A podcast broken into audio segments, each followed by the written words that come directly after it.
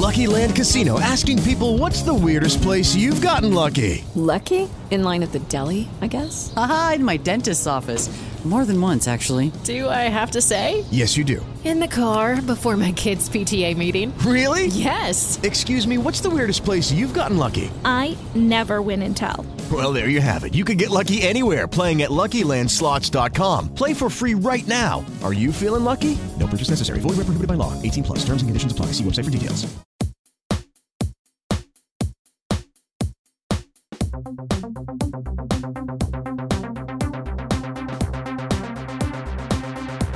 Bienvenidos a Retromática.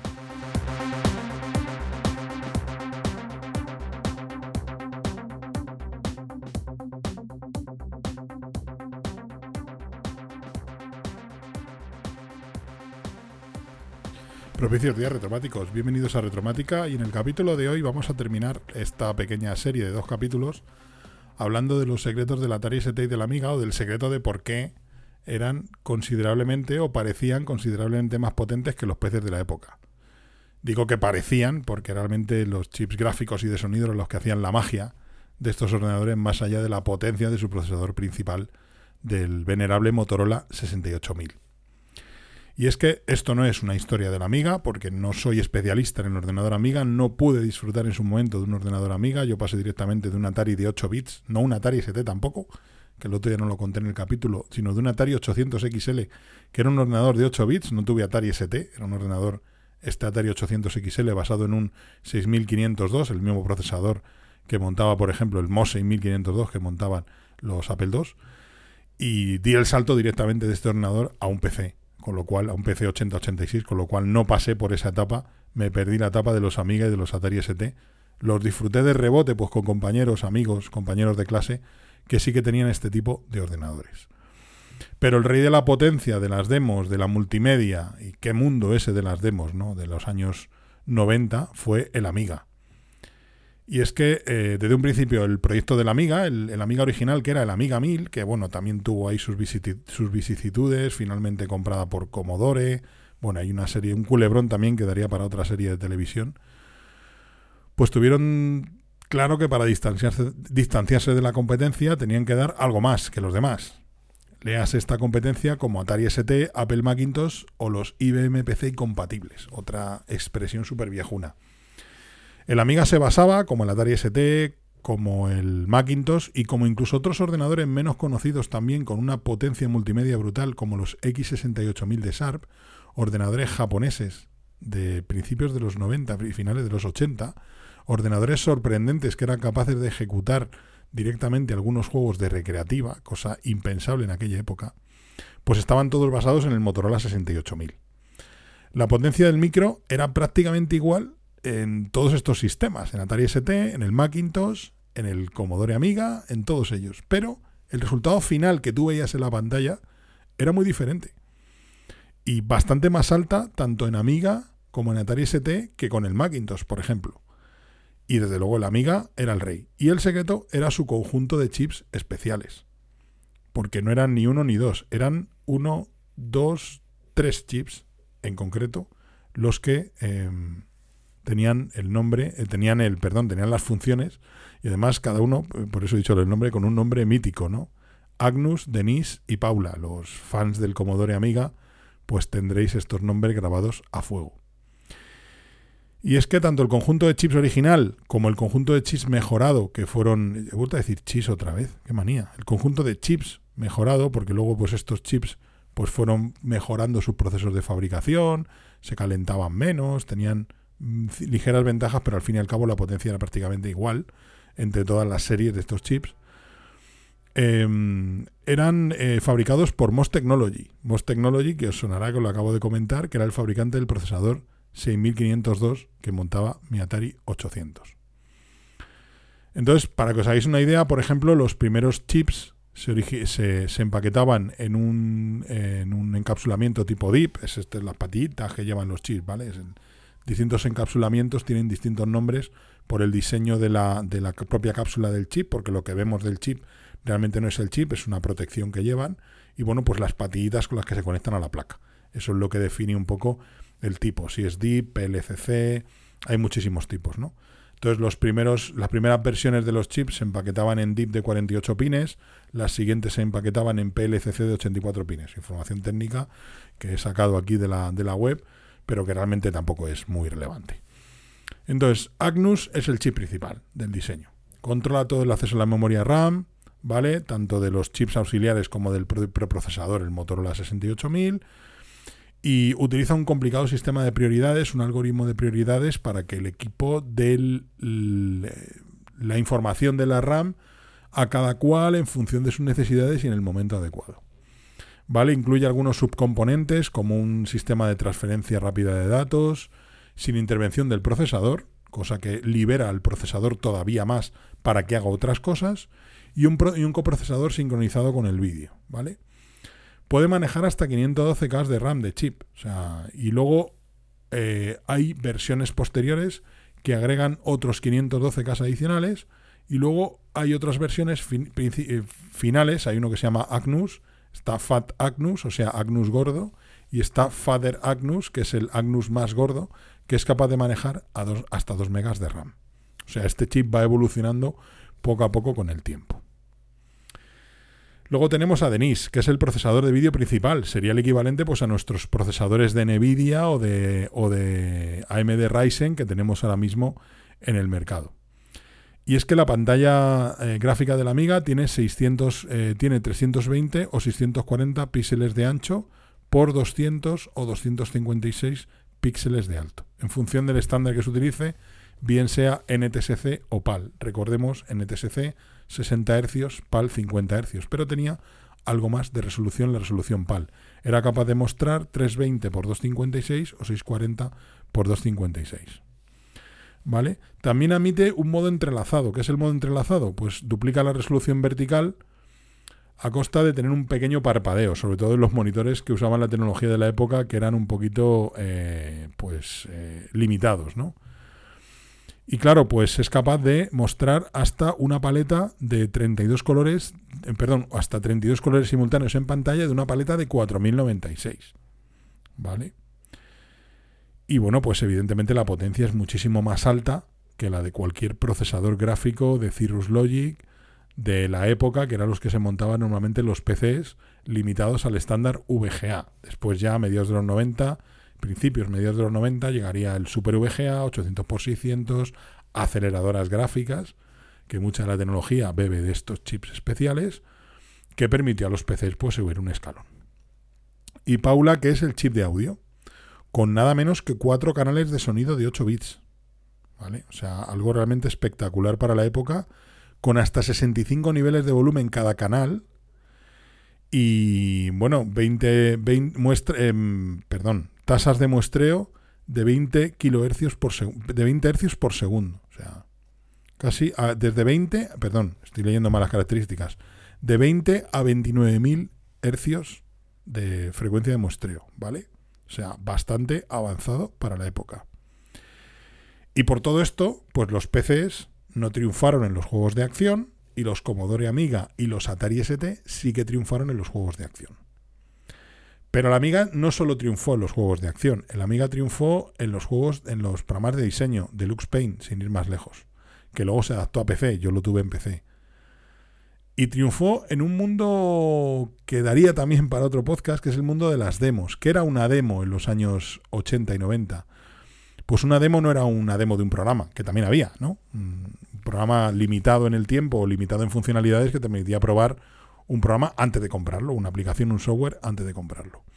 Una demo era pues como una especie de montaje multimedia, una, luego en los 90 y los 2000 se popularizó la, la, frase performance, ¿no? Era como, como una especie de película, ¿no? Como unos con gráficos con gráficos renderizados o pre-renderizados, mejor dicho, con animaciones, con rótulos, con gráficos en 3D, a veces realmente espectaculares, con música de fondo, esta música mod en trackers con, muestreo de con música muestreada, ¿vale? Mm, y no eran interactivas, era, se llamaban demos porque tú ejecutabas este software en tu ordenador y pues te mostraba ese juego de gráficos y de sonido y de música de fondo y de efectos especiales, porque no solo había gráficos en 3D y en 2D, había también efectos especiales, rotaciones, reflejos eh, efectos de agua, efectos de onda, efectos de llamaradas, o sea, era realmente espectacular. Podéis buscar en YouTube demo Commodore Amiga o Commodore Amiga Demos o Atari ST Demos y podéis encontrar infinidad de, de ejemplos, ¿no? Yo aquí os voy a dejar con una pequeña pieza de música de lo que para, para que mm, veáis lo que era una demo de los años 90. Seguramente más de uno le va a despertar ahí unos cuantos recuerdos. Pero era pues básicamente un espectáculo de luz y sonido en los que em, pues eh, se mostraban las capacidades gráficas y de sonido de un ordenador. Eh, lo que se trataba era de eso, era de, em, de llevar más allá la tecnología de los ordenadores, ya digo que no eran demos interactivas en la mayor parte de las ocasiones, porque la potencia ya no daba para más, o sea, estabas exprimiendo al máximo la potencia del ordenador, la potencia de sus chips gráficos, de sus, he decir chips otra vez, de sus chips gráficos o chips de música, y ya no daba más para que eh, tuvieras interacción con esa demo, ¿no? Eran gráficos prerenderizados en la mayor parte de las ocasiones, aunque algunas sí que eran interactivas, podíamos, podías mover el ratón o pulsar una tecla del teclado y eso provocaba algún cambio en los gráficos o sonido que estaba mostrando el ordenador en ese momento, pero principalmente eran demos no interactivas. Aquí os dejo con una pequeña pieza musical de una demo que he sacado de, YouTube. Tenéis infinidad de material de este tipo y tenéis incluso demos. Podéis descargar demos hoy en día porque la demo escene parece ser que sigue viva.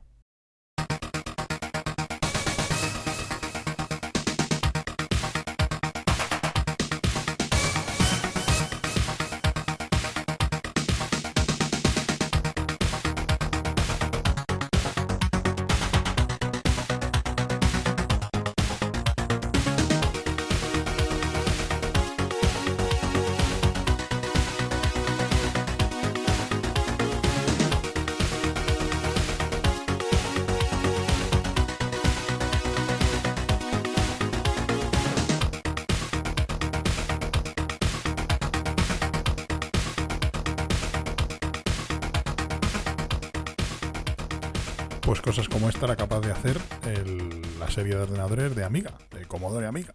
Y es que, bueno, pues al final todo esto terminó, por desgracia. Y bueno, mm, terminó entre comillas, porque a día de hoy Amiga sigue vivo. Puedes comprar un ordenador Amiga todavía a día de hoy. Hay alguna empresa que sigue comercializando eh, ordenadores de esta marca. Es un mundillo, la verdad que muy curioso, este tema de los Commodore Amiga siguen hay, hay personas que siguen haciendo conciertos de utilizando el Commodore Amiga como instrumento. Y bueno pues al final mm, lo que ocurrió fue una mezcla de, de, circunstancias que hizo que la plataforma pues desapareciera. Por un lado pues la empresa que lo soportaba no no tenía futuro. Commodore desapareció como tal vendieron parte de la tecnología a otras empresas y finalmente pues el mundo PC se comió todo, que fue la mayor, la mayor, eh, el mayor cataclismo, ¿no? que ocurrió a todos estos fabricantes de ordenadores. Al final todo esto quedó en cosa de dos, básicamente Apple y el resto, es decir, todos los IBM PC compatibles.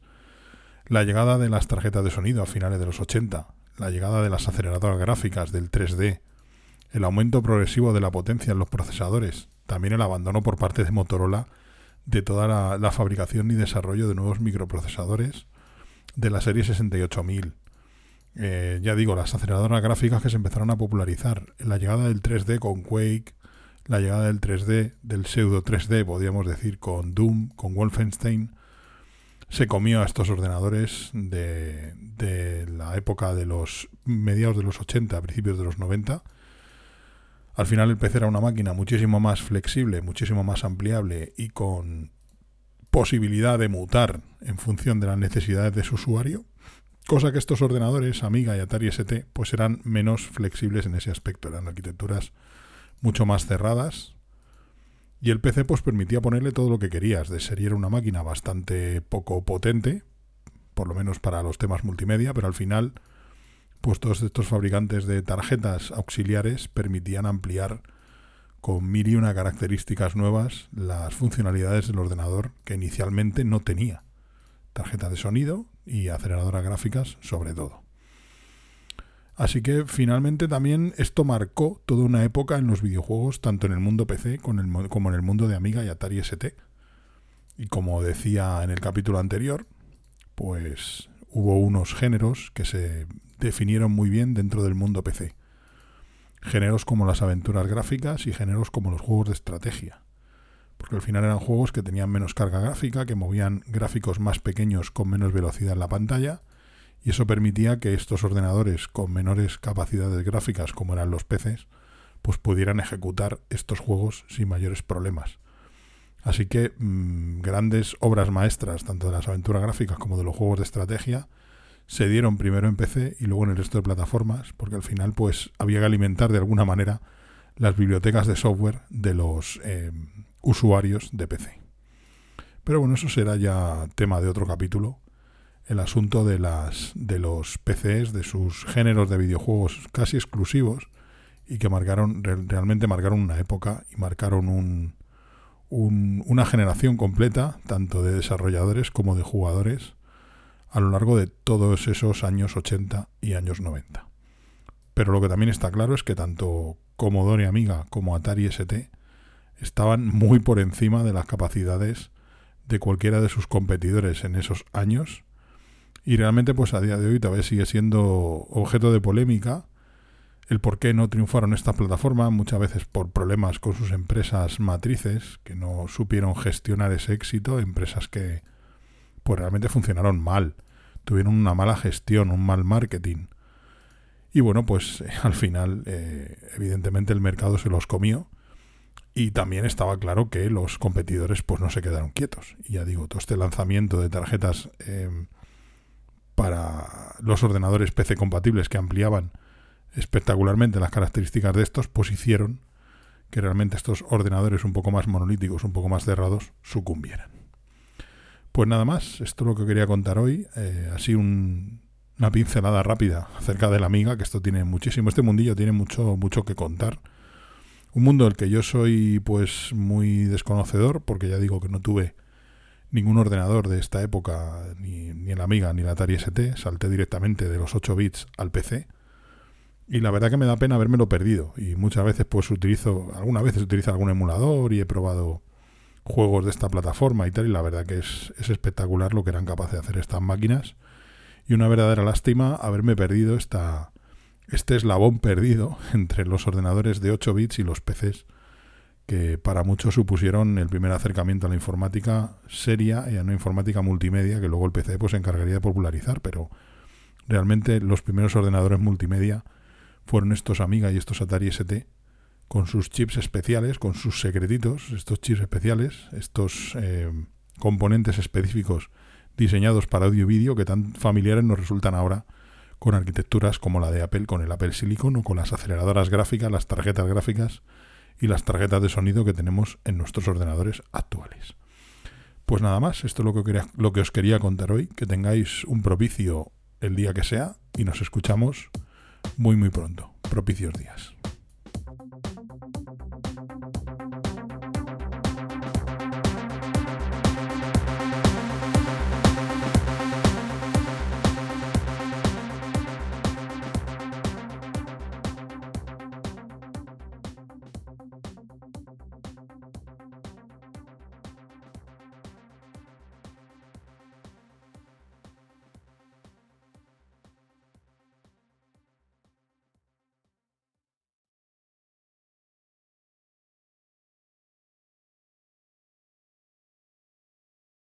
With the Lucky Land slots, you can get lucky just about anywhere.